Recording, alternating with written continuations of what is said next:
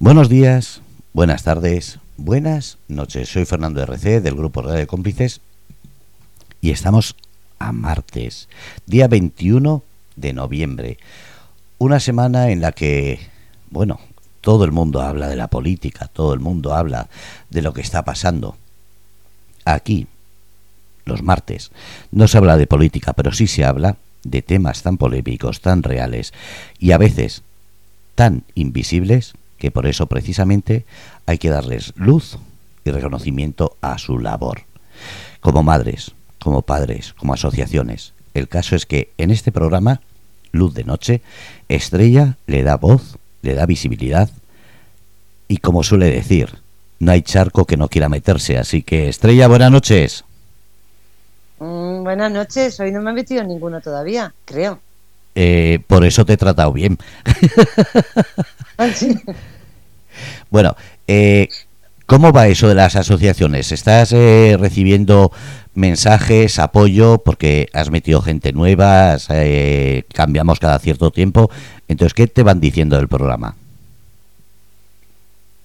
bueno, pues voy hablando con la gente. fíjate, curiosamente, mm, antes de empezar todo esto, eh, sabíamos que existían las enfermedades raras, pero no teníamos, o yo por lo menos, no tenía ni idea de, hasta dónde llegaba y de cuánta gente, cuánta gente había.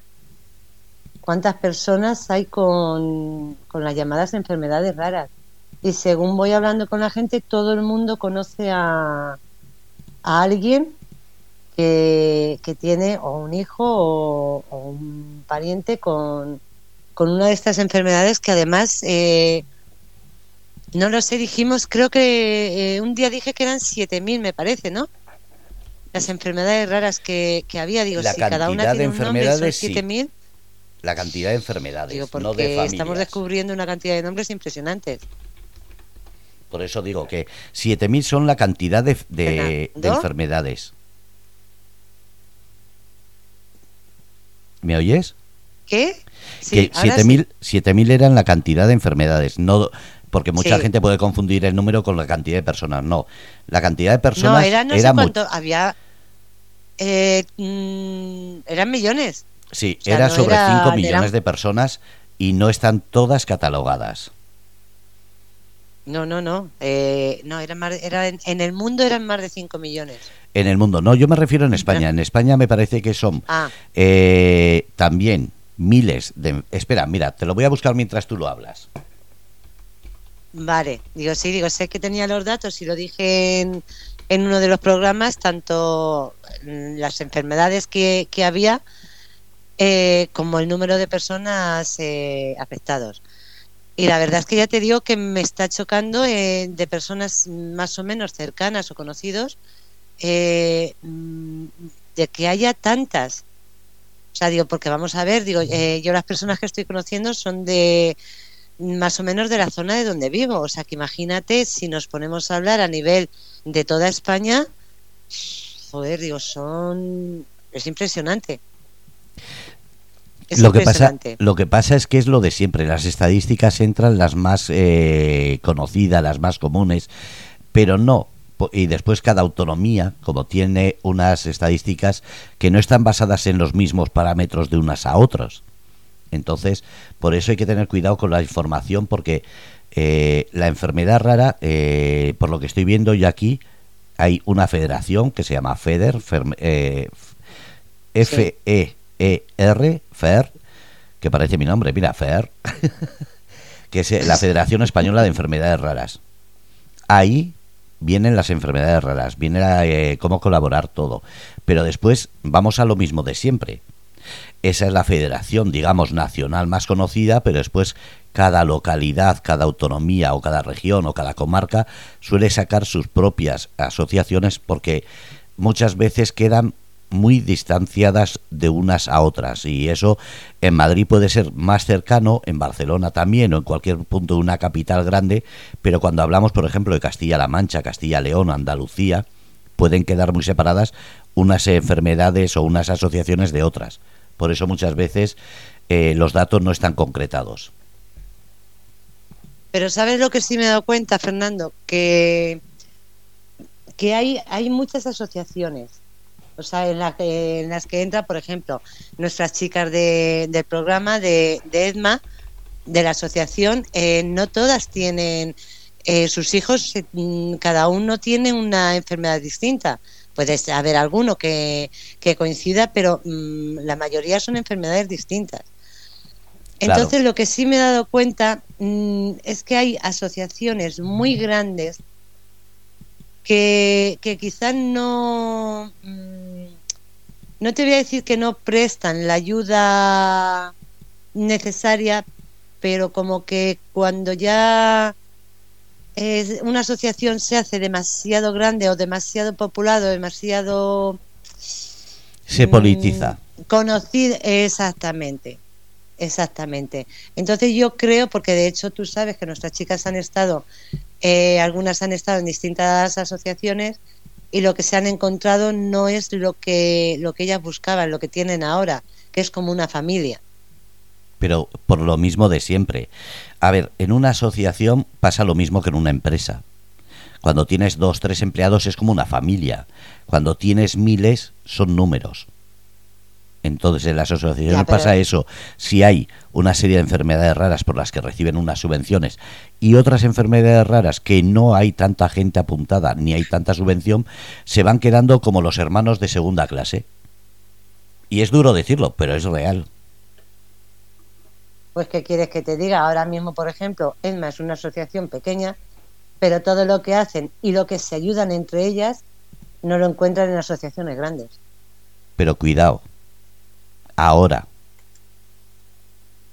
Que no se metan políticos, claro que no se metan políticos por medio, subvenciones, eh, o que empiece a entrar gente que sea eh, politizable, y sabes que eso también pasa, muchas familias eh, por recibir unas subvenciones, otras cuando están en ciertas asociaciones, se les insta a llevar un camino, a intentar doblegar a esa asociación para que sea a la hora de votos, a la hora de, de hacer ayudas de imagen, etcétera.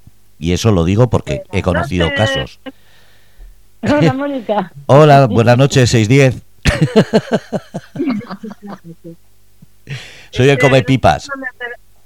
Eh, espe- espera, come pipa, que no sé si mandarte a la mierda o mandarte al carajo. Mándame la mierda que así cojo color, que ahora en verano me quedo esteñido. Claro, Bueno. claro, bueno.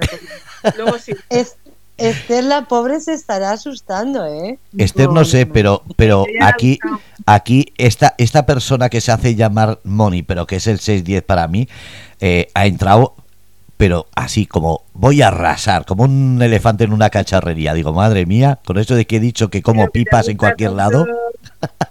Y lo que te gusta tanto, que lo sé yo que te gusta, Es que soy un poquito masoca. lo sé. Bueno, estábamos hablando ahora de una cuestión que, bueno, eh, Estrella, presenta a la invitada que está ahí en silencio y ahora hablamos de este Sí. tema. Vale, vale. Voy a presentar, digo, porque la pobre, digo, la tenemos ahí que estará diciendo, oye, madre, ¿dónde me he metido? Eh, bueno, pues eh, ella es Esther y, y es de la Fundación Dravet, Dravet. o Dra- Dravet, ¿no? Dravet, D-R-A-V-E-T. Sí. pero es que no sabía si llevaba algún acento, si era Dravet, Dravet o cómo, cómo se pronunciaba Hay gente exactamente. que lo pronuncia, es, es el nombre de una eh, de una doctora francesa que es la que descubrió la enfermedad. Y Bueno, hay, gente, que- hay gente que lo pronuncia Dravet y otros Dravet. Como es francés, pues como queramos. Le podemos, le podemos poner el acento donde queramos, ¿no? Eh, una pregunta. eh, la fundación que tenéis es la que termina, eh, bueno, la que está Dravet Foundation EU, es decir, en inglés, o la española Fundación Síndrome de Dravet. Eh, a ver, es, es la misma. Sí. Solo hay una fundación Dravet en España. Luego hay otra A nivel europeo. Dravet, pero como fundación solo hay una. Vale, es Es para poner el enlace. Foundation. Para Solo que la gente lo sepa, lo estoy poniendo ahí en el, en el chat. Vale, perdonad la interrupción. No, no te perdono. Tú, eh, mira, falté el, eh, Esther, tema- Dime. falté el, falté el martes pasado y yo no sé la que liaron estos, ¿eh? No sé la que liaron. Es que no nos puede dejar todos los estrellas. Madre mía, ya me lo contaréis. No, mejor que no. A ver, lo Vale, de, lo de- vale. mira, os comento lo de lo de Foundation, digo por si os, os suena un poco raro que esté así en inglés. Eh, el origen de ello es porque la Fundación Dravet primero se creó en Estados Unidos, que es el país donde más afectados hay por número de población. Y entonces desde Estados Unidos, eh, digamos que creamos en diversos países, cada uno el suyo, delegaciones de esa fundación. Y por eso originalmente es, eh, todo hace referencia al Dravet Foundation. Ahora ya somos, eh, ya nos hemos independizado, ¿vale? Ya no estamos como delegación de Estados Unidos, sino somos una fundación propia en España. Y, pero bueno, el funcionamiento antes y después a efectos nuestros es el mismo. Es simplemente una cuestión de más de papeleo y de, de que se, esté todo en España. Te, te voy a preguntar, eh, Sí. ¿qué enfermedad? Digo, porque eh, estamos escuchando una cantidad de nombres de enfermedades eh, impresionante. ¿Cuál es, eh, qué tipo de enfermedad es, es esta? A ver, es una enfermedad rara, que por eso estoy aquí, porque estáis hablando de Mm. enfermedades raras, que afecta del orden, ya creo que es del 1 de cada 16.000 personas. eh, y hasta hace no, no demasiado era uno cada 10.000. ¿Por qué? Porque, perdón, cada, cada 20.000, me he equivocado, cada, cada más. Era más rara, digamos. Pero no, no es que no es que se incremente el número de personas, sino que las estamos encontrando. ¿Vale? Eh, porque esta enfermedad es una es una a efectos el, el- síntoma más evidente de cara a la gente son las crisis epilépticas, ¿vale? Es una encefalopatía epiléptica que tiene un origen genético. eh, en el embarazo se les muta un gen a los niños en la mayoría de los casos es la lotería, te toca o no te toca, y nacen con esta enfermedad rara. Y bueno, es una encefalopatía epiléptica que se caracteriza principalmente porque los niños empiezan con crisis epilépticas entre los 4 y los 6 meses de edad. Ostras. No se las controlan con la medicación actual. Eh, además, la- el periodo de mayores crisis pues es los primeros años de vida, con lo cual es imposible que estos niños consigan formar todas sus conexiones neuronales adecuadamente para ser una persona sin problemas. Entonces tienen un déficit cognitivo muy elevado, tienen crisis epilépticas, pues bueno, por que os hagáis una idea, mi hijo tiene ya 22 años y sigue con crisis a pesar de los avances en medicaciones. Tiene mucho retraso en el desarrollo, eh, problemas de dentición, de, en el desarrollo, en el lenguaje. El lenguaje lo tienen muy afectado en general. Hablan muy poco o nada, depende ya un poco del grado de afectación, pero en general todos lo tienen en mayor o menor grado afectado, el habla. Y bueno, luego tiene otros trastornos, al- algunos de comportamiento, otros, bueno, de movimiento. Hay niños que tienen más afectado la movilidad y acaban en silla de ruedas. O sea, es una enfermedad que es bastante desastrosa para las familias. Pero fíjate lo que tú has dicho, eh, la epilepsia, sí es cierto que hay muchísimos tipos de, de epilepsia. O sea, que eso todo, todo el mundo no lo conoce. Tú hablar de alguien, le hablar de, de la epilepsia y, y, bueno, en teoría, alguien, sí, con una epilepsia normal, Sí, vamos. controlada, sí. Yo, de hecho, tengo una sobrina, bueno, controlada relativamente, porque la medicación que, que tiene, eh, cada X tiempo se la tienen que estar cambiando porque no sabemos por qué. Hay épocas que le da más frecuente y otras se puede tirar dos años sin que le dé ninguna. Ujú. Y es distinta, es un tipo, um, porque yo la, la epilepsia que conocía, o te digo, antiguamente era pues las convulsiones, ¿no? Eh, estas personas que empiezan con, con convulsiones y demás. Sí. Pero me he dado cuenta, pues ya te digo, a raíz de, de mi sobrina me he dado cuenta de que no, de que hay eh, muchísimas, eh, mm, muchísimos tipos de epilepsia. Y el que tú Eh, nos estás contando es otro distinto. Sí, hay diversos tipos de epilepsia y, sobre, y, y lo que tú me comentas también hay mm, muchos tipos de crisis epilépticas. Eh, pero efectivamente casi todo el mundo conoce a alguien que tiene algún tipo de conocido, familiar o mm, que tiene epilepsia. La mayoría más o menos controlables y son personas que aunque tienen sus dificultades, por ejemplo, para encontrar un trabajo, a veces les pasa, pero bueno, Sí. tienen una vida normal dentro de... Relativa, de- sí. Sí, sí. pero en este caso no, en este caso no es una vida ni medio normal. O sea, porque sobre todo en los primeros años de vida es, es catastrófico. Hay niños que mueren, de hecho, en- de SUDEP, que es eh, la muerte súbita, la mayoría Sí. de ellos. No se sabe muy bien exactamente todavía qué provoca el SUDEP, o sea, eh, una muerte súbita una persona que tiene epilepsia puede ser una, durante una crisis o no. Es que no, y todavía no está totalmente definido qué es lo que provoca esta muerte, ¿no? Eh, y esto, lo del SUDE, pues hombre, en epilepsias más livianas, digamos, no, no es tan, no suele ocurrir. Esto Pero- ocurre en, en epilepsias, esto ya son, son un eh, no es una simple epilepsia, es, un, es una encefalopatia epiléptica que afecta a un montón de cosas en, en estas personas que lo sufren.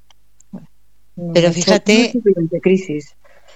La epilepsia es una de es una enfermedad que, que sí se ha, se ha investigado y se investiga mucho. Pero em, corrígeme, se investiga solamente un cierto tipo de, de epilepsia. A ver, eh, no sé, en otra- la- sinceramente, en, epilepsias normales no sé si se sigue investigando o no, porque hay una serie de fármacos en el mercado que habitualmente, si no es uno o es otro, eh, les funciona a las personas para parar las crisis, aunque puntualmente a lo largo de los años vuelvan a tener una de manera puntual.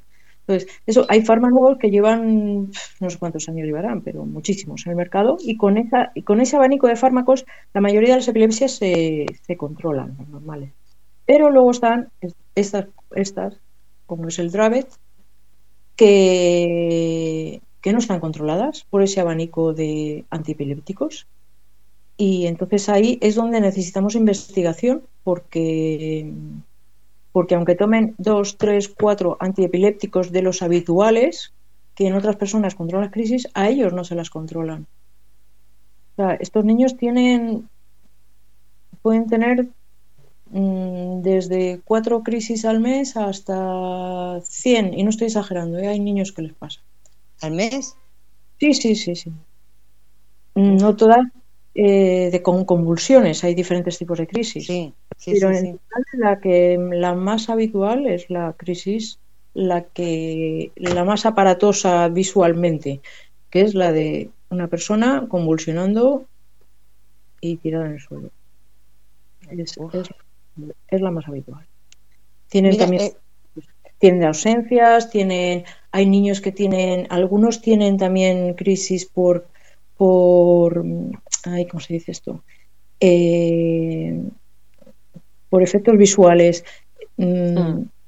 A mi hijo eso le, no, no le ha solido- no, no- no le pasa mucho, casi nunca le ha pasado, pero un- niños que cuando ven cosas con rayas, convulsionan. sí, y entonces, los cambios, por ejemplo, de- alre- alrededor donde estéis ahora cada uno de vosotros, cuántas cosas con rayas o cuadros te- tenéis. Hay cosas que ni os parecen rayas, pues lo son para ellos. sí.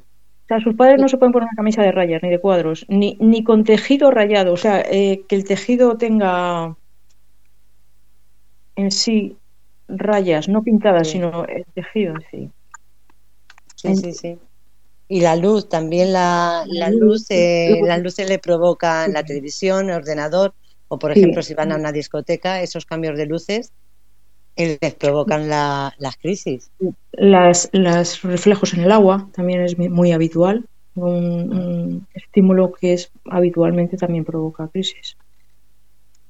O sea, que- Pues fíjate que eh, lo que no sé, claro, me imagino que dependerá de, de los tipos. Yo en este caso ya te digo que conozco un poco más eh, eh, por eso, a la, eh, por mi sobrina. Ayer la estuvo tratando un médico que, que había tenido, había operado a muchísima gente de, de epilepsia y había tenido, los había operado con éxito. Sí, sí, sí. Y eso, eso es una realidad. O sea, y cada vez se podrá operar a más personas con focos localizados. Ese es el problema para nosotros. Que para poder operar a una persona tiene que tener un foco epiléptico localizado. Es como el que tiene un tumor, le tienen que extraer el tumor. Entonces, en la, en la cirugía de epilepsia tienen que ir a un foco localizado para neutralizarlo. Pero en el caso de nuestros hijos, lo que se provoca, lo que, lo que ocurre es que tienen un gen mutado, el SCN1A. Esto provoca un problema en, el- en lo que se llama el canal del sodio en las neuronas y cuando comienza una crisis puede empezar focalizadamente en un lado del cerebro, pero se extiende. Se extiende. Entonces no es operable. Porque no puedes operar todo el cerebro. Yo es que, fíjate, creo que en aquel momento le dijeron que dependía si estaba en el hemisferio derecho o en el izquierdo, se podía operar o no.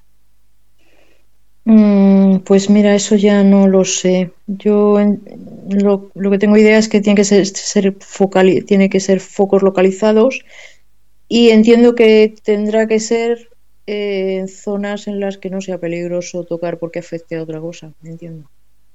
Ya.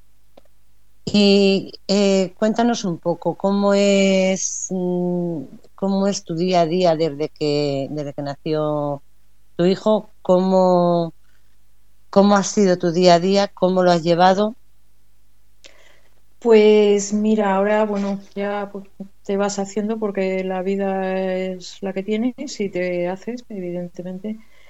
Pero los primeros años son durísimos porque tu hijo tiene una primera convulsión con cuatro meses, sales corriendo al hospital, ves que sigue convulsionando, no sabes siquiera si se te ha muerto y esto le ha pasado a muchos padres con un niño con otra vez porque no sabes ni lo que está pasando, eh, para ti es nuevo. Y a partir de ahí, pues es un, estar pendiente continuamente de esa personita, porque en cualquier momento del día o de la noche puede ponerse a convulsionar y tienes que salir corriendo con él al hospital porque porque no había ninguna medicación que le pudieran administrar que fuera eficaz para pararle las crisis. Mi hijo tomaba, ha estado tomando siempre entre 3 y 4 antiepilépticos. Y yo me he recorrido mm, Madrid saltándome semáforos, no sé lo de veces, para llegar al hospital. Y tardaron tardaron mucho o en, en diagnosticarle lo que tenía o fue inmediato en cuanto le dio la primera. Que va, que va. En aquel entonces, ahora ya se tiene un poquito más controlado, ahora os cuento, ¿no? Eh, por lo menos el, el diagnóstico. En aquel entonces, eh, el síndrome de Dravet ni siquiera era mm, casi conocido, ni por los neurólogos, ni por los neurólogos. Entonces, eh, pues a mi hijo le trataron como, como los como una epilepsia de origen desconocido que no sabían controlar y prueba error, prueba error con los fármacos, no había otra. Y había un momento en que, bueno, ya algún médico, yo misma, yo misma, yo en aquella época pues me hice, eh, fue mi primera inmersión en internet total, de buscar por internet eh, leer artículos médicos de Estados Unidos, de otros países, a ver si encontraba algo de, para saber qué porque nadie me lo decía, lo que tenía. Y bueno, llegó un momento que con el paso de los años, pues también los neurólogos empezaron a, a conocer más enfermedades epilépticas. Y la primera vez que un neurólogo me habló de que mi hijo podía tener síndrome de Dravet, y yo ya había leído algo en internet, en algún artículo, fue cuando mi hijo tenía seis años. O sea, tardaste, tardaste casi Sí. seis años en... Seis años en que sospecharan que pudiera ser, que mi hijo pudiera tener síndrome de Dravet, sí. Seis años. Le, la neuróloga le, mandó un test genético que ya existía gracias a esta doctora, la doctora de la vez, que es la que descubrió la enfermedad y, gracias a la que se empezó a conocer todo esto. Pero no se lo hicieron. La enfermedad tan desconocida que decidieron que, pues no sé, no tenían suficiente conocimiento, yo creo, y decidieron que mi hijo no tenía todos los síntomas de un síndrome de Dravet. Y eso lo hicieron. Dos años después se lo volvieron a mandar el test, eh, el test genético, la neuróloga, y ya se lo hicieron con ocho años. Y dio positivo.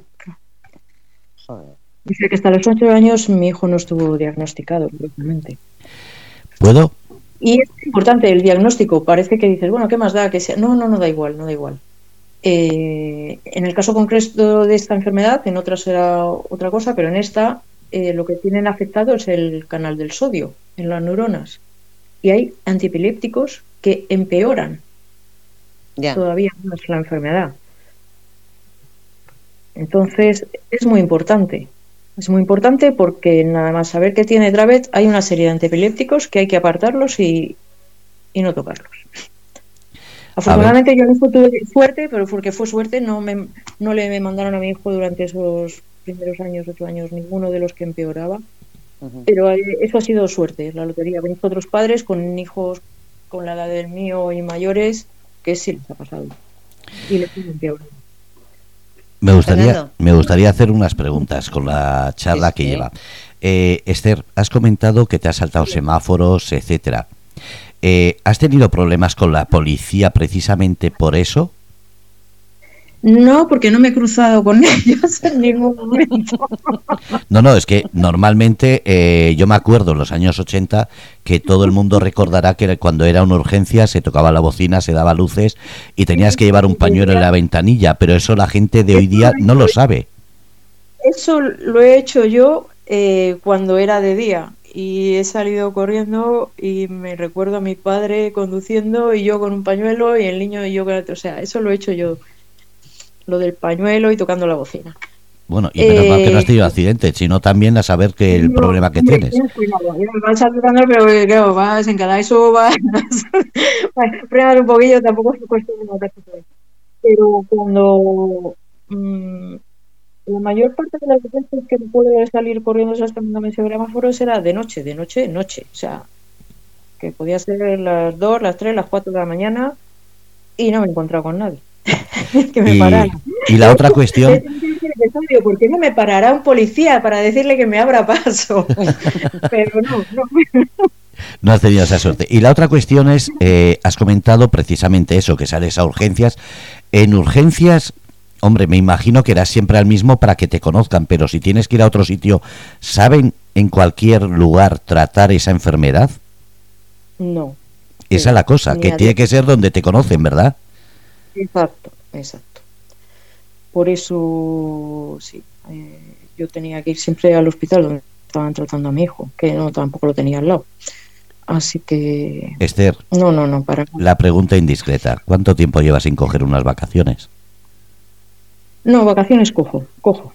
Eh, pero tienen que ser siempre controladas. O sea, un avión, olvídate. Yo ya no he vuelto a coger aviones. Em, cuando era más pequeño, que tenía más crisis que ahora, ahora está mejorado en eso, eh, yo si quería ir a un sitio, lo primero que, era que, miraba era dónde estaban los hospitales alrededor y a cuánta distancia para ir en coche. Porque si no tenía uno suficientemente cerca, no iba ahí. Y esta pregunta se la hago también a Mónica, que está ahí escuchando. Mónica, ¿cuánto tiempo llevas eh, sin vacaciones? Yo intento cogerme vacaciones, lo de pasar el asalto siempre a las necesidades de Gonzalo. Ya, por eso digo, eh, pero ¿cuántas veces o cuánto tiempo lleváis, hablando claro, cuánto tiempo lleváis sin tener que preocuparos? Porque claro, según estás diciendo, eh, la enfermedad de Dravet desde que nace, la de Álvaro no lo sé, pero hay otras madres que están escuchando y es... Exactamente, entonces, ¿cuándo habéis tenido un fin de semana simplemente que digáis, eh, porque se habla mucho de, del descanso de la cuidadora, pero muchas veces no se puede porque no hay medios, porque no hay gente que lo haga o no sabe cómo cuidar a esa persona. Entonces, ¿cuánto tiempo lleváis sin coger y decir durante dos, tres días me quedo libre de esa responsabilidad? ¿Te respondo? Sí, por favor, Mónica. Uf. Uf. Te acabo de responder. ¿Y Esther? Lo mismo.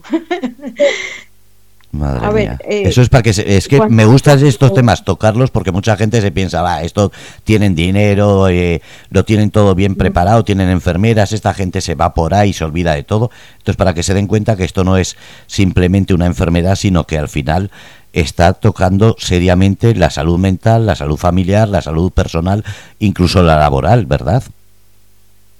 Sí, Claro. sí, sí. Te, te frena tu vida laboral. Literalmente. Literalmente. Y, y- y- y prefiero no ponerme a hablar de los problemas que se acaban teniendo en una empresa cuando tienes un hijo así. Ya me lo imagino. Me lo imagino. Es lo que hemos hablado aquí más de una vez, que depende, como decían, hay leyes, pero esas leyes no protegen al trabajador, protegen a- al empresario. Entonces, en ese sentido, decía alguien aquí que era obligatorio cumplir la ley. Digo, sí, si, el- si los dueños quieren, porque si no, con despedirte es lo más fácil. Estrella, todo Claro. tuyo, que si no, eh, te quito Sí, lo de rebelde. No, no, sí, claro, normalmente eres tú el, el bueno y yo soy la mala y hoy está siendo al contrario. Es Eh, que, es que eso de comer pipas y aparcar en cualquier lado me ha dejado tocado. No, Sí. no, ya. Tú, deja, tú déjale un par de semanitas con nosotras y... que te diga, Mónica, que te diga cuándo viene. ¿Cuándo vienes? No, no puedo responder, estoy en los mandos, estoy tocando la, la señal que tenéis la, la voz bajita y tal. Me voy a enterar. Estrella, Ya intentaré yo. Que ni, ni palabra. Oye, yo voy a intentar presentártelas. Sí, sí, sí, sí. Tomar un café. Sí, pues ten cuidado, que dijeron que el coche que me vean montado lo van a pinchar las ruedas y va a ser el tuyo, así no, que... no, no. eh, el, mío la- el mío lo conocen, el mío lo conocen. El mío lo conocen y a mi coche no le hacen nada. Ya, ya, hasta A que me pueden montado en él. quemar. No, a ti, que, a ti te queman en la hoguera. A ti que te quemen en la hoguera. Yo no voy a decir nada. Yo les ayudo a echar gasolina. Ya. Hacemos una queimada conmigo. Venga, os dejo seguir vosotros. Después a las 11 quedan 25 minutos, un poquito más. Pues después me paso. Vale. No vale. Muchas gracias. Eh, Esther, perdón, digo, uy, me quedo sin voz. Al hilo de lo que estaba hablando Fernando y lo que hemos hablado con Mónica y con las demás chicas que, que no han podido estar hoy, eh, por ejemplo, cuando a ti te ocurrió esto, eh, eh, me imagino que tú tenías que estar con tu hijo día y noche. En ese momento estabas trabajando, ¿qué pegas tuviste para en el trabajo? Eh, sí, estaba trabajando, de hecho sigo trabajando, me ha costado muchísimo. Eh, bueno, porque en aquel momento también podía disponer más o menos de ayuda de mis padres. Y, y casualmente donde estaba trabajando estaba cerca de su casa, con lo cual me simplificaba un poquillo el salir corriendo y esas cosas. Pero sí, claro que he tenido problemas, o sea, yo no he evolucionado en mi empresa. Mm, Yo pedí reducción de jornada porque no quería dejar de trabajar, porque sabía que eso me iba a costar probablemente no volver a reincorporarme. Me costó un baja por estrés, una anemia y una y a cambio lo que obtienes es un como no dejes la jornada reducida, te voy a mandar a un cliente de de 3 a 11 de la noche o de 3 a 7. O sea que- tenido que no- llegar a oír. Y lo que pasa que en ese momento, pues es que como tienes que sacar fuera de donde sea, le- pues al director en cuestión le dije, bueno, pues nos vemos en el juzgado. O sea, que no facilitan para lo que hemos hablado.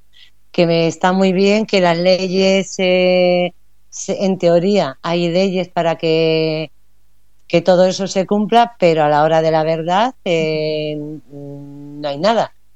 A ver, yo creo que ahora, ahora evoluciona, han evolucionado las leyes. ¿eh? Yo me he perdido todas las buenas cosas que han ido saliendo y que vale, no son perfectas, pero sí son ayudas. Ahora yo entiendo y, porque conozco más padres y hablo con ellos, sí que hay más ayudas hay flexibilidad horaria, hay flexibilidad de jornada. Luego, evidentemente, depende de la empresa en la que estés y eh, el negocio en el que estés. Habrá gente que lo puede hacer, gente que tiene que dejar, aún tiene que dejar de trabajar, pero al menos se ha reducido el número de personas que tienen, creo que, abandonar el trabajo por atender a una persona así, porque tienes más opciones de flexibilidad horaria, de pedir reducciones y en aquel entonces era la típica reducción y que además nadie pedía en aquel entonces y que encima pues por pedirla te, te ponían la... Te marginaban. Mm. Exacto. Mira, eh, hemos hablado y Mónica, bueno, que está lo, lo puede comentar también. Eh, hablamos una noche de, mm, de que normalmente eh, cuando mm, siempre o, la mayoría de las veces es la madre la que tiene que pedir pues esa reducción, el pedir permiso para ir al médico, mm, vamos, todo, todo lo que conlleva. Eh, en teoría, en teoría y según la ley, que era lo que hablábamos, mm, lo puede pedir tanto la madre como el padre. Pero sin embargo, a, a los padres como que se les pone siempre más pegas para a la hora de cogerse un permiso o tener que ir al médico con, con su hijo. Sí, quizás ha disminuido un poco el tanto por ciento de hombre y mujer, pero sí, sigue siendo así. Yo lo que veo sigue siendo así.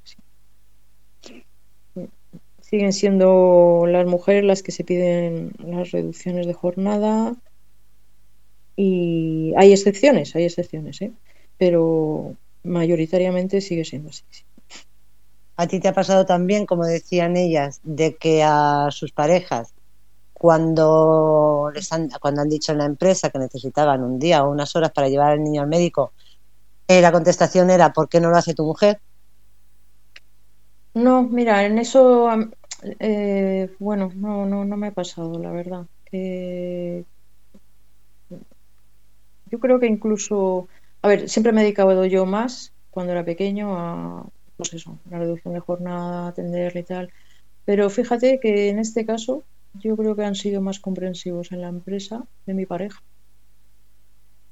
que en la mía.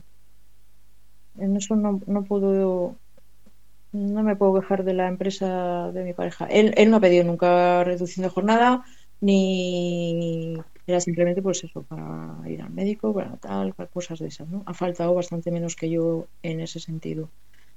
Eh, y probablemente si lo hubiera hecho, si hubiera tenido que faltar mucho, ahí sí que te digo que igual que han sido comprensivos en que puntualmente tuviera que pues que llevar al niño al médico, salir corriendo, tal, eso sí han sido comprensivos, pero en su caso, yo creo que si hubiera tenido que pedir reducción de jornada o cosas de esas, es muy probable que se hubiera quedado sin trabajo directamente.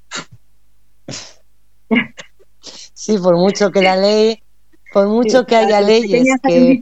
te las permitían, pero, pero otro mejor ni probarlo, mejor ni probarlo, sí. Hasta ahí. Mónica, ¿quieres comentar algo? No, si es que ya, ya lo hemos dicho muchas veces que la ley laboral en ciertas ocasiones sigue estando obsoleta. Por fortuna, por desgracia, sigue estando obsoleta.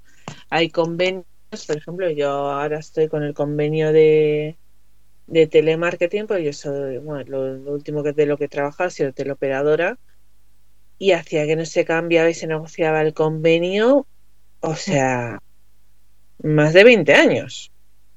Sí, los de telemarketing estáis un poco jorobados, lo, sé. Sí, sí, bueno, ha cambiado algunas cosas, pero que, que hasta que se ha conseguido pues es un, un permiso de paternidad equitativo a, las madres, pues claro, los padres tienen el mismo derecho a estar con sus hijos que las madres. Y aún así tenemos una de las bajas de maternidad más cortas de toda Europa. Pero ahora que dice lo de, la, lo de los convenios, vamos a ver si eh, la ley que la ley del trabajador o la ley que hay para mm, para que tanto los padres como las madres se puedan coger eh, o por enfermedad y demás, eso es a nivel mm, a nivel gobierno o es a nivel convenio de cada empresa. Porque creo que hablamos de que hay como una ley. No sé si te acuerdas, Mónica. sí, no es lo mismo. Eh, por ejemplo, el convenio que tiene eh, los empleados públicos mm. que el convenio que tiene la empresa privada. No es igual. Entonces, mm, hay unas cosas que son en común, que son las bajas por enfermedad, maternidad y los permisos estos nuevos que, han puesto, que siguen siendo ridículos. Pero bueno, algo hemos avanzado. Algo. Algo. Pero bueno, queda mucho camino por recorrer. Pero ya, ya te digo que que luego ya cada convenio pues tiene que su manera de pedir vacaciones o su manera de pedir permisos o sus maneras de, de hacer las cosas. En la empresa privada es todo más complicado. O sea, hay una ley general, como dices, que han aumentado permisos de paternidad, de maternidad, de cuidados por hijo, de cosas varias. Bueno, pero y esa ley es común para todos los españoles, eso es así. Pero lo cierto es que en la empresa privada está eso mundo y lirondo y si pueden, en algunas empresas te escatiman días o te, te ponen, más que que además te ponen demasiadas pegas como para que te lo puedas... Para que te lo pienses. Sí. y sin embargo en la empresa en la empresa pública y eso bueno pues es, es populi no en la empresa pública aparte de esos permisos tienen otros cuantos más. O sea más días de moscoso más días de no sé qué más días de no sé cuántos y, y, ahí pues o sea que las leyes no son todo eh, no están hechas la misma ley no está hecha para para todo el mundo igual. No. A ver no es la ley yo creo es Mm, la aplicación de esa ley es más sencillo en unos, sitios que en otros y además en la empresa pública tienen más, porque el convenio es diferente, como, como ha dicho Moni. El convenio de la empresa pública es siempre diferente al, de la privada y siempre tienen más permisos, eso es así, y lleva toda la vida así. Y tú en tu caso, eh, mm, cuando ya eh, sabes la enfermedad de tu hijo y demás, eh, ¿qué ayudas tienes por parte de, de, la, de la administración? Eh, pues lo que es, bueno, mi hijo tiene la discapacidad reconocida de grado 1 y lo que, la, la cuantía que le corresponde por discapacidad. Y bueno, el tener, el poder llevarle a cuando iba al cole, ahora ya no, a un colegio público de educación especial que son gratuitos como los colegios públicos que no son de educación especial. Y, ya está. Ya está, no hay más. Es que no hay Pero hasta cierta eh, tienes ayudas eh, hasta cierta edad y luego ya se te retira. No, la, discapacidad si te, la tienes reconocida, la tienes y, y, si no tu hijo no mejora ahí en los reconocimientos de discapacidad te la siguen reconociendo. De hecho, mi hijo la tiene ya o sea, su minusvalía y eso lo tiene reconocido ya para siempre, porque es evidente que, se lo reconocieron incluso antes de lo que marcaba la ley para otra persona, porque es que era absurdo seguir revisando a un niño que evidentemente mm, no va a tener una vida normal nunca. Eh, y eso, lo tiene, Y eso, eso sí, por ejemplo, la discapacidad lo que sí que ha habido bastantes diferencias, y eso lo sé por lo que he leído, no más que nada, eh, sobre todo es cuando por el momento en el que te lo conceden, ha habido muchas diferencias entre comunidades autónomas. Eso sí. Eso ha sido terrible. O sea, hay comunidades autónomas, Madrid no ha sido lo de las peores, pero ha habido comunidades autónomas como Valencia y Canarias, donde que lo tenían eso paralizado y a nadie le llegaba la, la lo que le correspondía por la discapacidad, por la dependencia. Y tú para el cuidado. Como Extremadura, y bueno, en Extremadura la cosa no es que esté mal, está lo siguiente. También, también. Y ya no hay, más, no, hay más ayudas, o sea, no hay más. O sea, es eso y ya está. Y yo si quiero eh, proporcionarle a mi hijo una terapia, me la pago yo. Se acabó. O sea, que en, e, ese sentido no tienes, no tienes ninguna ayuda. O sea, tienes lo que dices tú, el grado de discapacidad que se le ha concedido, pero bueno, tú también tienes, por ejemplo, eh, tú si te tienes que, te tuviste que pedir una, eh, una reducción de jornada, eh, ahí no tienes ningún tipo de ayuda, puesto que, que tú mm, estás renunciando a, a, un trabajo o, a un salario para cuidar de tu hijo. No, no, no nada, nada, nada. O sea, fue pues eso, reduces tu salario por el bien de tu hijo y ya está, no, no, nadie te ayuda. Mónica. Ahora hay, una excepción, ¿eh? Ahora hay, hay, sacar una ley, lo que pasa que a mí ya no me, no me ha tocado. La eh, es la ley de, no sé cómo se llama, pero salió en el BORME. Eh, Para la que tenemos enfermedades, enfermedades, sí, para enfermedades. Hay una ley que reconoce una serie de enfermedades como muy graves ¿vale? Y, y, y, en ese hay un listado.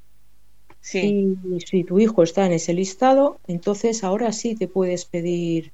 Lleva ya años. Lo que pasa es que yo no he podido aplicarlo nunca. Unas cosas o otras, ¿no? Y ya, se me pasa la edad, aunque la han ampliado. Eh, y, y, si tu hijo está en ese listado, o sea, la enfermedad de tu hijo está en ese listado, entonces sí puedes ahora, ahora eso sí está reconocido que puedes pedirte una reducción de jornada y a través de la si me equivoco me lo, me lo dices de las mutuas. Eh, a, través de las mutuas. de las mutuas exacto de trabajo te completan el salario hasta el que tenías hasta tu 100% o sea en eso sí se ha evolucionado. No no le, no es para todo el mundo porque hay un listado de enfermedades graves y raras que si estás ahí te lo conceden y si no, no. Y luego tienes que adjuntar, pues bueno, los certificados médicos correspondientes y demás, pero bueno, eso es normal, claro. Sí, sí, esta sí, de, de, nosotras somos tres que, las, que la tenemos yo incluida. ya, por ejemplo, la enfermedad de mi hijo, el síndrome de Dravet está en esa lista, pero yo nunca me lo he podido aplicar. Pero sí sé de padres que, que a día de hoy lo tienen. Pero no te lo has podido aplicar por, porque en, en, ese momento, porque es hasta cierta edad entonces. Era, sí, lo han ido aumentando. Eh, hace poco, el último aumento de edad ha sido hace relativamente poco. Pero ahora mi pareja ya no trabaja, ya ha dejado de trabajar. Entonces, para que te den eso, tienes que estar trabajando los dos. Y entonces ahora, cuando no aumenta la edad, a mí ya no me toca. Y antes no me tocaba porque no me ha tocado nunca. Ya está. Yo no he sido afortunada en eso. me alegro por todos los que les está tocando porque es necesario y les hace falta pero a mí no sí, pero siempre te aceptan, ¿eh? ¿El qué? Hay muchos, que hay muchos problemas porque yo estoy en varios grupos de, de WhatsApp que hay gente que se la rechazan por, por, cosas muy tontas. De hecho, yo la pedí la primera vez por error de la psiquiatra de, de mi hijo. Eh, me la concedieron hasta el 31 de diciembre de, de, la, de hace dos años. O sea, yo llevo un año con ella, año y medio. Y bueno, pues claro, como vi ese rollo, bueno, pues la voy a volver a pedir. Pues la segunda vez que la pedí, me la denegaron, alegando que la enfermedad no estaba, eh, no estaba en el listado. Yo, pues sí, vamos a ver, si te mandan los mismos informes, ¿qué coño me está contando? La enfermedad no cambiado, es la misma. Sí, sí, sí, sí. De hecho, lo tuve que recurrir y gracias a una abogada que había en ese grupo que me echó una mano, bueno, una mano, sí, venga, eh, conseguí que me lo que me lo reconocieran ya de manera permanente pero que te se basan en cualquier tontería en cualquier excusa eh, para no dártela. Porque por ejemplo eh, mi hijo no ha tenido no ha sido ingresado bueno, ha sido operado de una cosa que no tiene nada que ver con lo suyo pero vamos que no ha tenido ingreso hospitalario. Eh, hay gente que se la echan para atrás porque lo porque no han tenido ingreso hospitalario Hombre, es que hay algunos trastornos, algunas enfermedades que no requieren ingreso hospitalario. o sea que, depende mucho de, de, quién des, es como todo. Y lo de estar en esa lista, eh, a mí me gustaría saber en qué se basan para hacer una lista. O sea, de, de, de Ya. enfermedades. Sí, porque seguro que faltan, sí. Sí, siempre muchísimas. Sí, seguro que faltan enfermedades ahí. Porque ni siquiera O sea, las de conocen. hecho, de hecho, yo estoy por trastorno de conducta. O sea, el TEA no está reconocido. Y hay TEAs que son mm, unos niveles muy graves. Pero, no, pero aunque sea grave, eh, como no está en, la- en el listado, lo tienes que poner o por trastorno de conducta o por trastorno de alimentación. Por TEA no te lo cogen. O sea, que Por es una lotería. Sí, sí, es una lotería. O sea, es que tienes que buscar, echa la ley, echa la trampa. Pues tienes que buscar la trampa.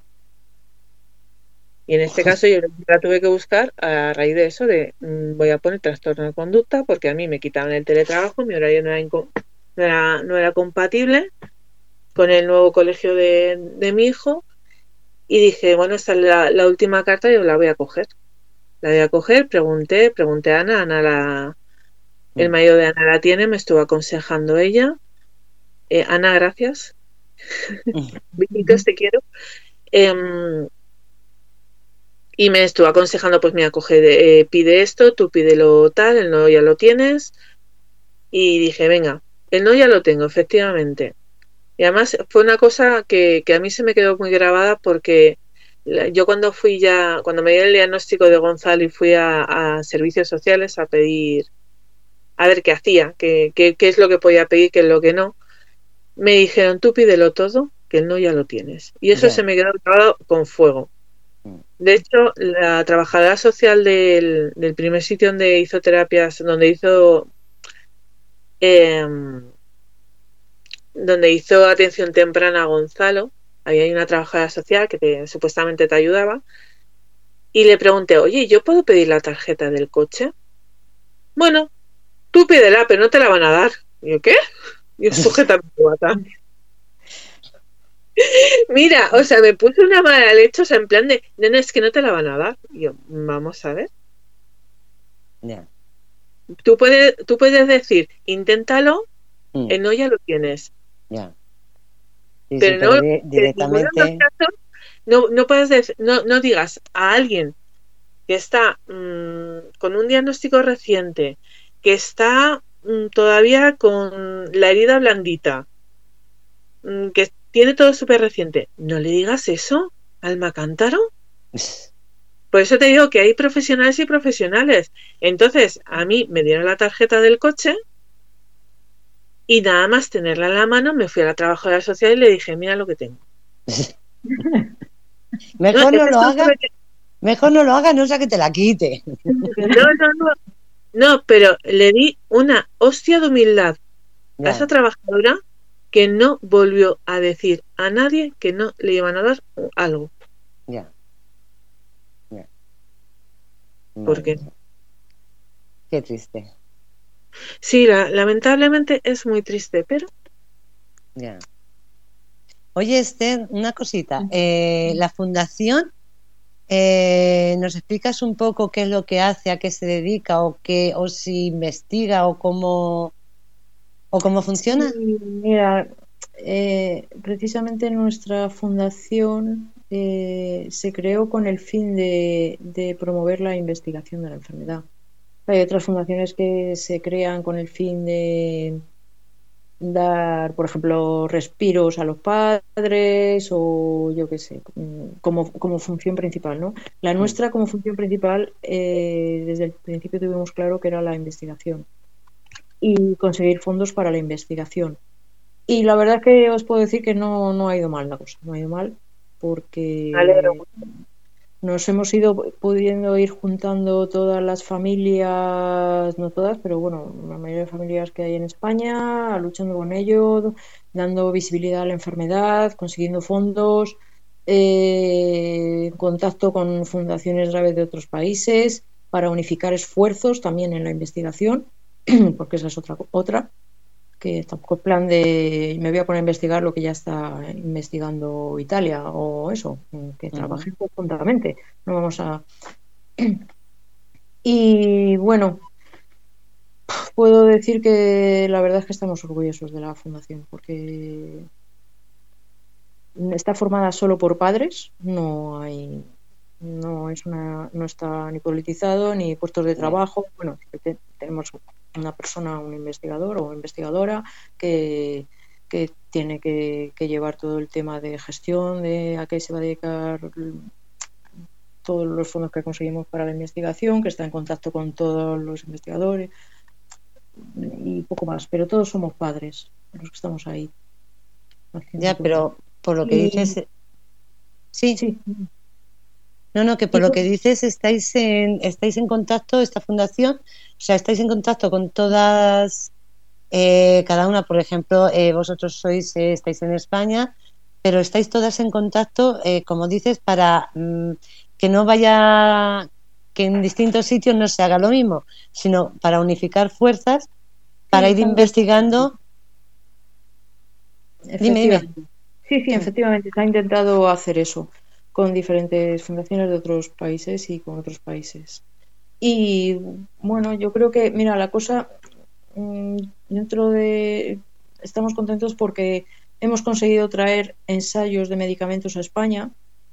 las farmacéuticas, cuando ponen en marcha un nuevo medicamento, en este caso para el Dravet, eh, pues a Estados Unidos va seguro el estudio y luego va a unos poquitos países más. Y la verdad es que a España hemos conseguido traer los estudios de los últimos fármacos más importantes que ha habido para intentar mm, solucionar el problema de los crisis de los niños. De hecho, mi hijo, mi hijo Mario, está a, a, día de hoy mejor gracias a eso. Le metí en el fármaco, en el estudio de un fármaco justo antes de cumplir los 18 años, porque luego las farmacéuticas ya no te dejan entrar en los estudios, es siempre hasta los 18 años. Tienes que cumplir una serie de parámetros. En este caso suele ser que tengas un mínimo de cuatro crisis al mes, que no tengas 18 años, que no sé qué. Mi hijo lo cumplía, entró y bueno, pues ahora está tomando ese fármaco que acaba de pasar a costearlo la seguridad social ahora mismo ha costado mucho, pero porque estos son años, estoy hablando de años. ¿eh? Y, y bueno, mi hijo está mejor. Ah, no es que no tenga crisis, sigue teniendo. De hecho, el fin de semana pasado tuvo una. Pero están bastante más espaciadas en el tiempo. También está más conectado con el medio, más despierto. Menos drogado, por decirlo de alguna manera. Mm. Que se entienda. Eh, y de este fármaco se han beneficiado bastantes niños españoles. Gracias a aquí el, estudio. Hay ese y hay alguno más, pero en particular ese fármaco nos está dando bastante vida a muchas familias. Eh, no es la solución definitiva, porque nosotros, nuestros hijos siguen teniendo retraso, siguen teniendo crisis, pero menos, más cortas. Ya, eh, bueno, es una mejora de calidad de vida. Fíjate que una de las cosas que hemos hablado siempre es que, claro, al ser enfermedades raras y, al haber menos de, lo que ellos, de lo que ellos consideran normal, no se investiga. Entonces, bueno, vosotros eh, todo lo que estáis consiguiendo es eh, mediante la fundación, no es por otro, por otro sitio. Sí, sí, sí, sí. O sea, es todo a base de esfuerzo de, de la fundación, básicamente. O sea, no, aquí el Estado no nos ha ayudado a nada, a nada de nada. O sea, esto ha sido todo esfuerzo nuestro. De hecho, a la Fundación Dravet hace, ¿qué fue? Hace un par de años, bueno, no lo recuerdo exactamente, no hace poco, mm, relativamente poco tiempo. Eh, la Asociación de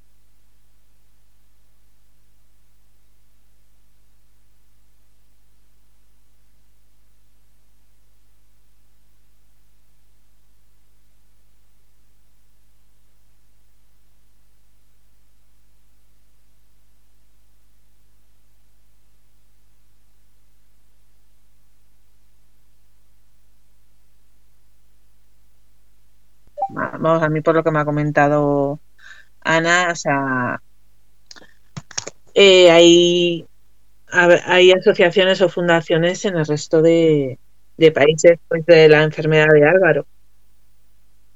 Hay otras que al ser tan escasas, pues en otros países no hay. Uy, ahí está Fernando. Es que se había ido, se había ido y ha vuelto. Pero sí, o sea, a verlas las ailas. Pero investigan, pero eh, hacen como... ahí ya no, me puedo meter porque no lo sé, lo desconozco. Vale, vale, vale. Es que era por eso, digo, si, si esta fundación ha conseguido que sacar adelante eh, eh, una investigación y estudios para sobre esa enfermedad, por eso te quería preguntar si, si había, si tenéis conocimiento de eso, o bien de la de tu hijo de alguno de, de alguna de las enfermedades de los, de los niños de ESMA, si sabíais, si teníais conocimiento de alguna fundación que esté investigando. te lo pueden decir las demás. yo te puedo hablar de, de lo que es eh, TEA, autismo, por todo el mundo, porque es un, un trastorno eh, bastante conocido. Pero vamos, que no sé qué acuerdos hay entre Autismo España y Autismo, yo qué sé, en Bélgica. Claro, es que en enfermedades como esa aldea me imagino, vamos, que, que pues no hay una hay más fundaciones y asociaciones dedicadas a ello porque sois más, entiendo que es así. Claro, entonces en cuando es una enfermedad rara, como puede ser la vuestra, sois menos. es, lo que hemos hablado muchas veces, que muchas veces cuando intentamos eh, registrarnos, por ejemplo, o sea, yo vivo en, en Algete y claro, dice, ¿por qué no registres en Algete? Dice, pues que vamos a ver, es que nos piden que el, el tanto por ciento de la asociación sean eh, empadronadas en Algete, pero ¿qué, ¿qué, es lo que pasa? Que de enfermedades raras es que hay poco. ¿Sabes que no se puede cubrir ese cupo? Ya. O sea, de hecho, eh, tenemos, o sea, se conocen enfermedades raras que hay tres casos en todo el mundo. Sí, hay algunas que son rarísimas, sí. Por eso, que son raras. poco pueden hacer las pobres, la verdad. No, hay, hay una asociación de, de, una fundación de tres va a ser que como no sea la hija o el hijo de algún supermillonario, no, Exacto. y ni eso. Y ni eso. Bueno, si es el dueño de una, farmacéutica, espérate a ver, ¿eh? Bueno, si es que yo ya he visto demasiado, pero yo ya me creo cualquier cosa. Mira, yo te, voy a poner un ejemplo que no, tiene nada que ver, pero es que eh, cuando dices tú de gente con dinero, eh, yo, bueno, ya comenté que yo hice un calendario famosos. Bueno, pues conocí a Samantha Vallejo. Es una mujer con pasta, tiene pasta y tiene un hijo con síndrome de Down. Bueno, pues concerto una cita, conseguí concertar una cita con ella. Y claro, yo le llevé el calendario que teníamos de, de ese año vigente, que era, pues eso, muy sencillo, putrecillo, pero bueno, vamos a ver, con los medios que, había, pues tampoco se podía sacar más. Y bueno. Y lo mira y dicen, es que esto está mal hecho, es que no sé qué, o sea, en plan como, como en el programa Masterchef igual. Y claro, me da un calendario de la Fundación de Síndrome de Down, donde está su hijo. Bien. Me pongo a ver las fotos, todos guapísimos, ¿eh? Todos pero con rasgos súper leves. Ya. No el niño que te encuentras por la calle que dices, ay, pobrecito que tiene síndrome de Down. O sea, que están con filtros todo. no, filtros no, lo siento. O sea, el síndrome de Down eh, es como, como, como el TEA, o sea, tiene, tiene sus grados. Eh, hay gente que no tiene ningún rasgo físico y tiene, y tiene el síndrome de Down. Hay gente que lo tiene muy leve y los rasgos, los rasgos de síndrome de Down son súper leves. Ya te digo que en ese calendario no había ningún, o sea, todos los niños monísimos y con unos rasgos súper leves. Y es en plan de, eh, mira, si yo tuviera tu, pasta ya. Y yo, desde luego, a estos niños no los hubiera elegido. Porque no muestran lo que es la enfermedad. Exactamente. Exactamente. O sea, estás disfrazando el síndrome de Down. Que estos niños lo tienen, efectivamente, pero lo tienen leve. Y a lo mejor la ayuda es para quien lo tiene más grave. Exacto.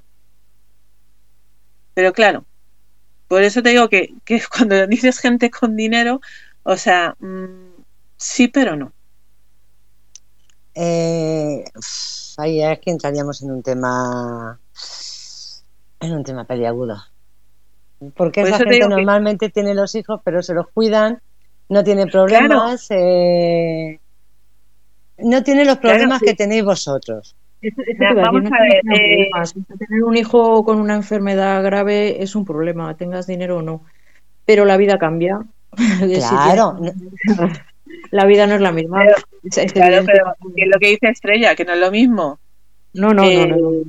que tener pasta y te lo meto en un centro especializado que me lo cuiden y mientras que yo me voy a hacer las uñas, Exacto.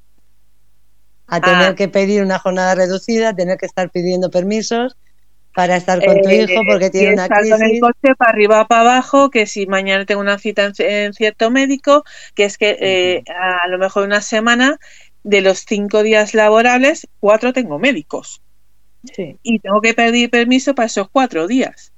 Sí, es lo de, lo de los citas de los médicos es, es terrible. Es terrible por, por eso. por- porque interfiere en la vida laboral, o- pero, claro. pero, pero es que es, es, es inevitable con estos niños. O sea, es que tienes que ir todos los meses del año a algún médico seguro. O sea, y normalmente a varios. O sea. Claro. Que es muy, es muy fe- es muy sencillo de no, porque sí, porque claro, porque vamos a vamos a poner la foto, vamos a hacernos la foto. Mira, no, o sea, tienes pasta, ole tus huevos que tú tienes pasta que te puedes permitir a los mejores profesionales, pero no me vendan la moto. O sea, porque nosotras, coche para arriba, coche para abajo, llévale a terapias, llévale pues mira, mm, yo estoy con Esther, que yo le llevo también a educación especial, que si jo, que se te pone malo, co- vete corriendo porque claro, el mío en el momento que tiene fe- fiebre me lo tengo que, como no sabe expresar el dolor, me lo tengo que llevar corriendo a la pediatra para ver que, que, que no tenga nada grave. Sí, Pues claro, entonces, la, lo de las clases sociales y la pasta, sí. O sea, yo muchas veces, muchas veces decimos en la asociación a ver si nos toca el euromillón, nos compramos una aldea y que le den por culo a todo el mundo. Escucha, Bueno, que este año luego- vamos. y luego- el sitio, el sitio donde vives también, ¿eh? Porque dentro de lo que, bueno, Madrid tiene sus pegas, pero que también tiene sus ventajas. O sea, aquí por lo menos mm, tienes médicos más especializados, que te- de, enfermedades raras, pues es más fácil encontrar alguno que. Pero yo cuando hablo con familias que viven en sitios pequeñitos, es que eso ya es. Eso ya es Bueno, cuando viven en pueblos perdidos, eso, eso ya es tremendo. O sea, ahí definitivamente uno de los dos, de los, la- o la Eso- madre o el padre, tienen que dejar de trabajar porque es, es imposible. Y, y, yo- yo y a mí digo- contan familias de, de tener que estar la madre cuando el niño está en el cole, que, que está sentada en la puerta del colegio por si al niño le pasa algo, porque, porque le, la llaman pues día sí, día también, cada vez que el niño tiene una crisis, cada vez que el niño mm, le pasa cualquier cosa. Con lo cual, la madre no solo no trabaja, sino que está haciendo guarda, guardia a la puerta del cole. sí. Porque sabe que la van a llamar, sí o sí, pues ahí está. A ver, quiere, quiere Fernando, Esther, quiere Fernando hacerte una pregunta. Bueno, prepárate. Bueno, hombre, qué fama tiene.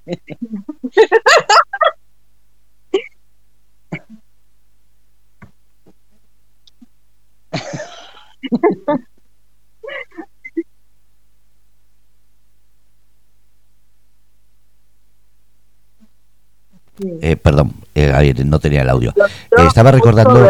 Eso es, con ciertos, eh, no son enfermedades, pero sí son, eh, digamos, eh, minusvalías.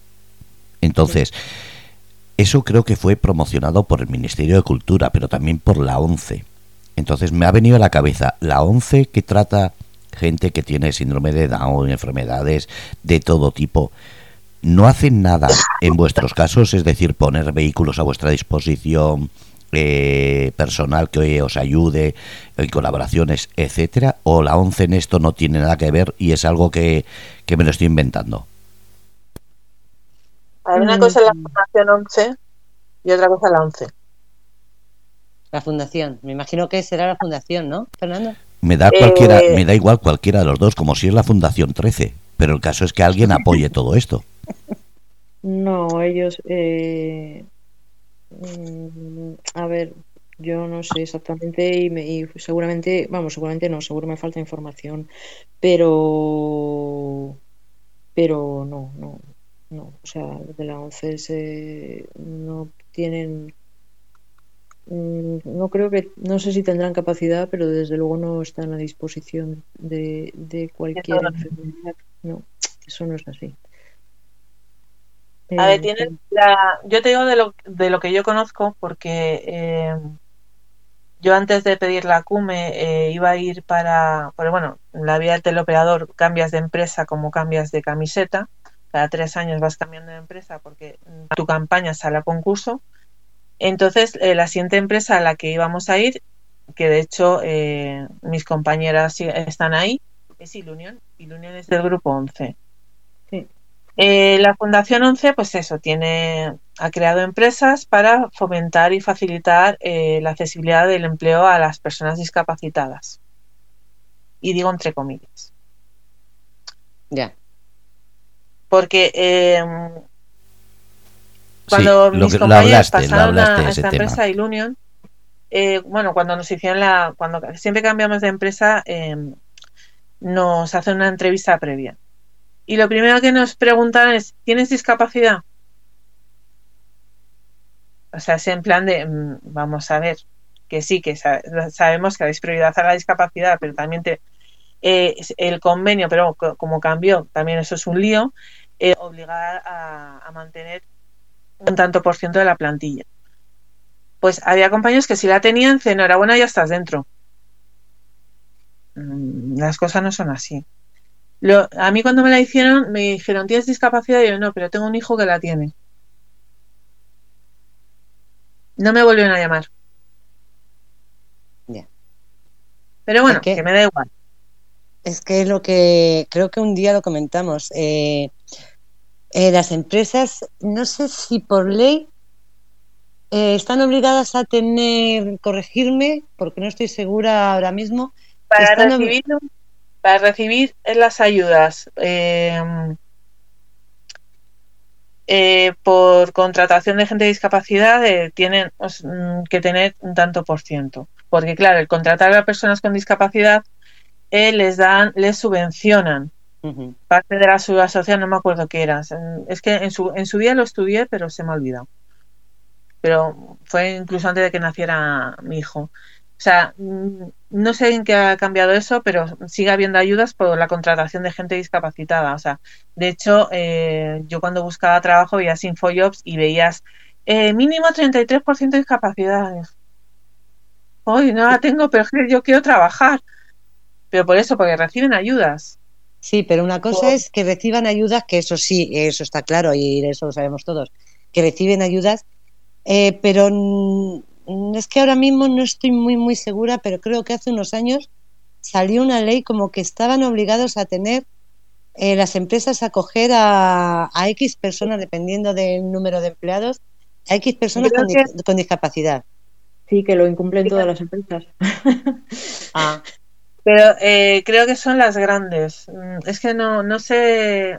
Sé que sé que son en algunas, eh, pero que tienen que tener eh, para las pequeñas y medianas empresas, obviamente, vamos a ver que una empresa familiar, pues eso, la panadería de bajo tu casa, que son los padre, mujer e hijo, pues obviamente no pueden cumplirlo, pues son pequeñas empresas y las medianas, pues que de 10 a 20 empleados, pues quizás a lo mejor te cogen a, una persona. Pero creo que esa ley es para las grandes empresas. Pero bueno, me tendría que informar de las grandes empresas. o sea, cuando hablo de que lo incumplen son las grandes empresas. yo en mi empresa nunca ha habido el número de personas que corresponde por, eh, que les corresponde, el número de plazas de trabajo que les corresponde por el número de empleados. O sea, lo tengo clarísimo. Claro, y luego no solo eso, eh, tienen que coger a personas eh, con discapacidad, pero pueden coger a las que ellos quieran. Claro. Claro, claro. O sea que Claro, con un Pero que- bueno, pero que eso te da igual, porque eso vas a una entrevista y si le has caído mal al, al de recursos humanos, no te va a coger. Por, por, por muchos, por muchos estudios, por muchos másteres y por muchas mierdas que tengas. Si, Ya, si que- se, Dime, dime. si se te cruza, se te cruza. Y a mí me ha pasado. Ya.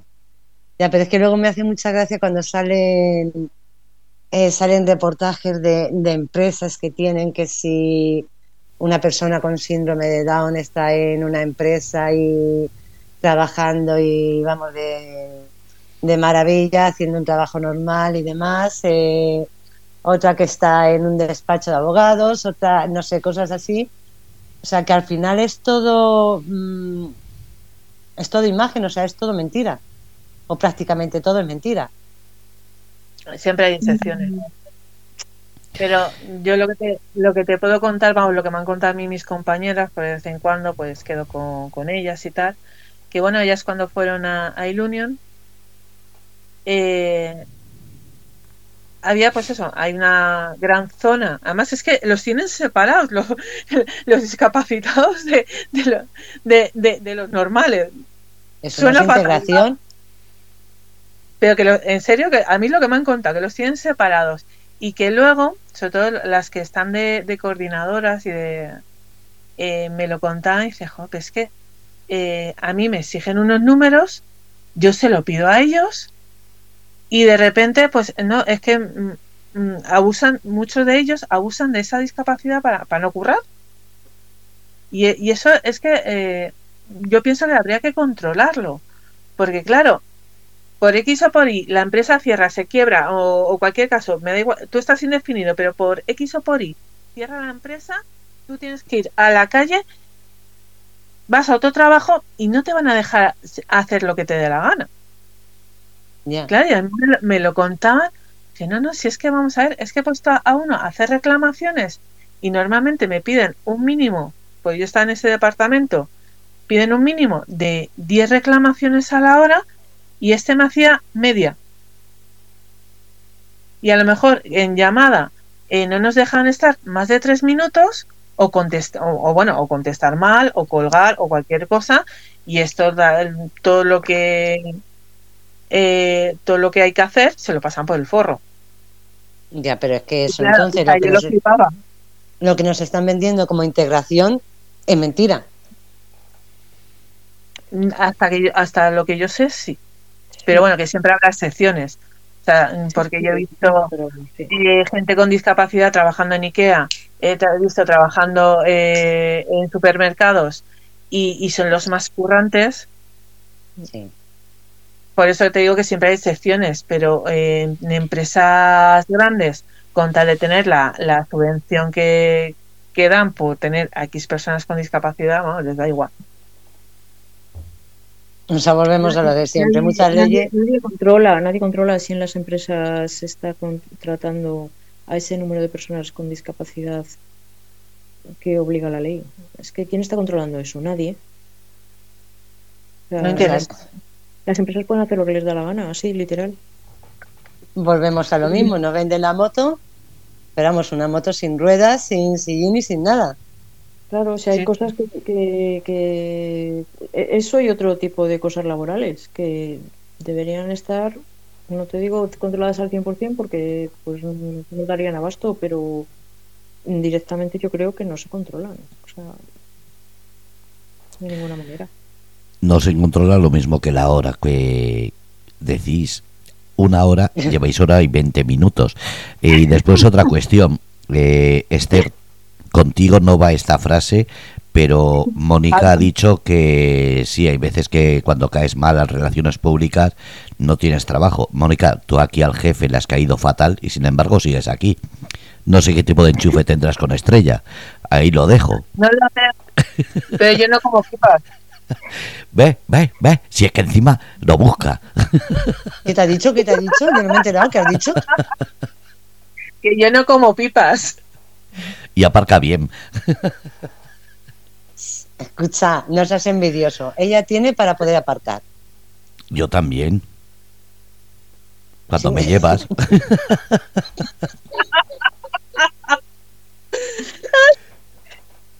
Yo ya me chivaré, Mónica, de cuándo viene.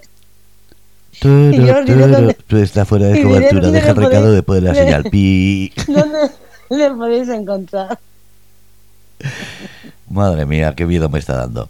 Eh, que lo dicho, que sí, son las... son, unos, son unos cielos. Sí, sí, sí. Son Sobre todo un día de tormenta con rayos y truenos. Eh, que lo dicho, que muchísimas gracias a las dos. Esther, eh, simplemente ánimo. Sigo pensando que la solución no es crear fundaciones o asociaciones pensando en una sola enfermedad. Sigo pensando que hay que crear asociaciones en las que entre todo tipo de enfermedad. Es la única forma de conseguir fuerza y una unión. Y por lo demás, que tengas suerte en ese saltarte en los semáforos, por favor. Mm, Bueno, afortunadamente ya digamos que eso, gracias a esa última medicación lo tengo más controlado. ya las crisis son más cortas y las podemos controlar mejor en casa. Si no, si no te veo contratando un hacker que te deje de los semáforos abiertos todo el día. y, y, Mónica, eh, decirle a Dani que, que es muy afortunado de tenerte un rato en la, en la radio y librarse de ti.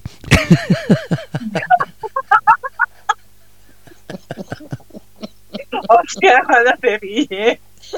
Uy, yo ya no digo cuándo viene porque madre mía, al final me la cargo yo. No, no, no, si nos encanta tirarnos pullitas él y yo. Ay, Dios mío. Chicas, que, bueno, a lo que decías, Fernando, que yo mm, ya no es que, que haya fundaciones eh, para todas las enfermedades. Yo creo que no debería de haber ninguna fundación. Que se deberían de investigar todas las enfermedades. Todas, sin que hiciese falta eh, ni fundación, ni asociaciones, ni nada. O sea, mm, los científicos y la comunidad científica, las farmacéuticas, todos deberían de investigar todas las enfermedades porque todas son vidas. Son vidas que hay que salvar. Y chicas, que. Vamos- Yo creo que vamos, vamos avanzando. Es muy lento, pero vamos avanzando. En el sentido Pues- de que cada vez hay más redes de conexión de enfermedades raras. Pues a ver si. De científicos, sea a través. De hecho, hay ya. Bueno, hay, hay, hay redes de interconexión. Poco a poco. O sea, me refiero. mm, de cuando yo empecé con mi hijo cuando era pequeño, que estaba sola, sola, pero literalmente sola, en Madrid, que no conocía ni siquiera una otra persona más que que tuviera esa enfermedad, ni el médico la conocía. A lo que estoy viviendo ahora, afortunadamente pienso que ha habido avance. Que todavía queda mucho por hacer, segurísimo. Que se puede hacer más y mejor, también. Y que hay que invertir más dinero por parte de las administraciones, Mm, por supuesto, porque no se hace. Ya.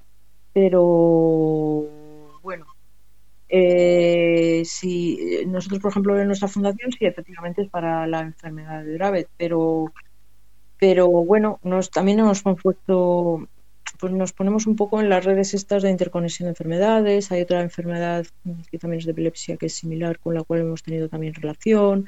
Hemos tenido relación con otras eh, asociaciones de epilepsia. Mm, Bueno, ahí, poco a poco. Eh, pero lo cierto es que cuando que se tienen que, que- que investigar todas las enfermedades y buscar solución a todas, pues sí, pues sí. Pero lo Pues, cierto eh, es que cuando es una enfermedad muy concreta, como es el caso de la nuestra, que tienes que ir directamente a arreglar el canal del sodio de las neuronas, Ya. mm, o te centras en eso, o sea, sabes que yo he estado con otras asociaciones de epilepsia y tal, pero, pero es que es otro problema, Ya. es otro problema.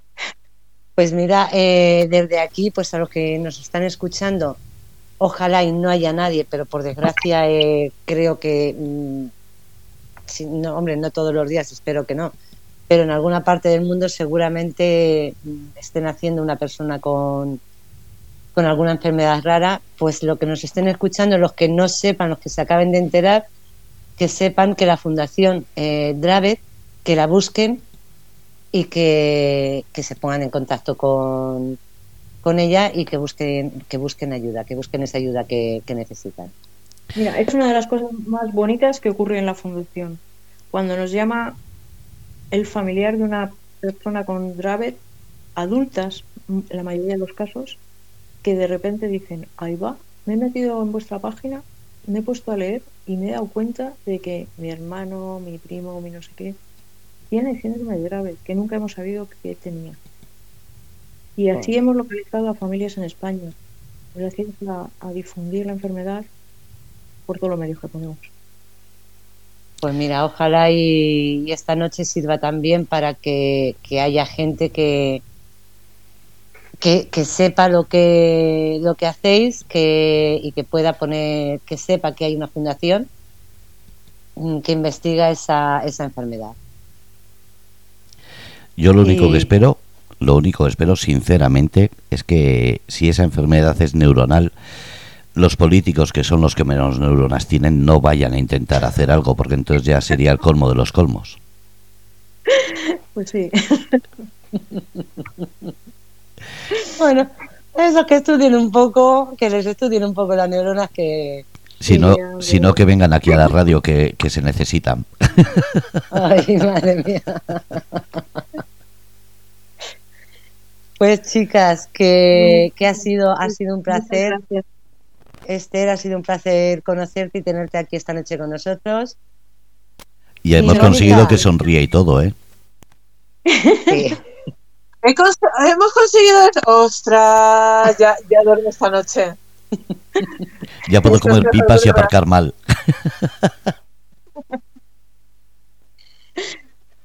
Que lo dicho, que muchísimas gracias y, y que descanséis, que ya sé que hasta ahora eh, vuestro día es duro y hasta ahora ya, ya es hora de, de dormir. Muy bien.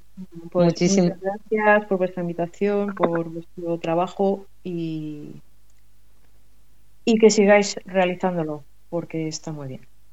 Seguiremos en contacto, Esther. Muy bueno. Gracias. Muchas Buenas gracias. noches. Buenas noches. Mónica, guapa.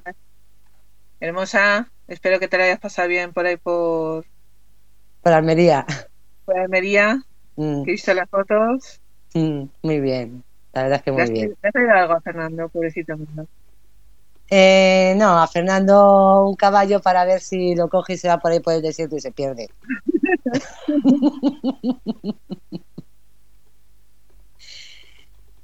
que nada, chicas, lo dicho, que buenas noches y que muchísimas gracias a Labrador. Un beso. Beso.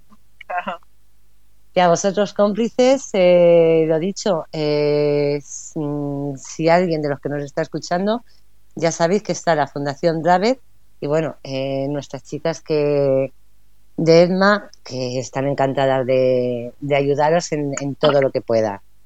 Muchas gracias, eh, Luz de Noche, un martes más. Buenas noches, que descanséis.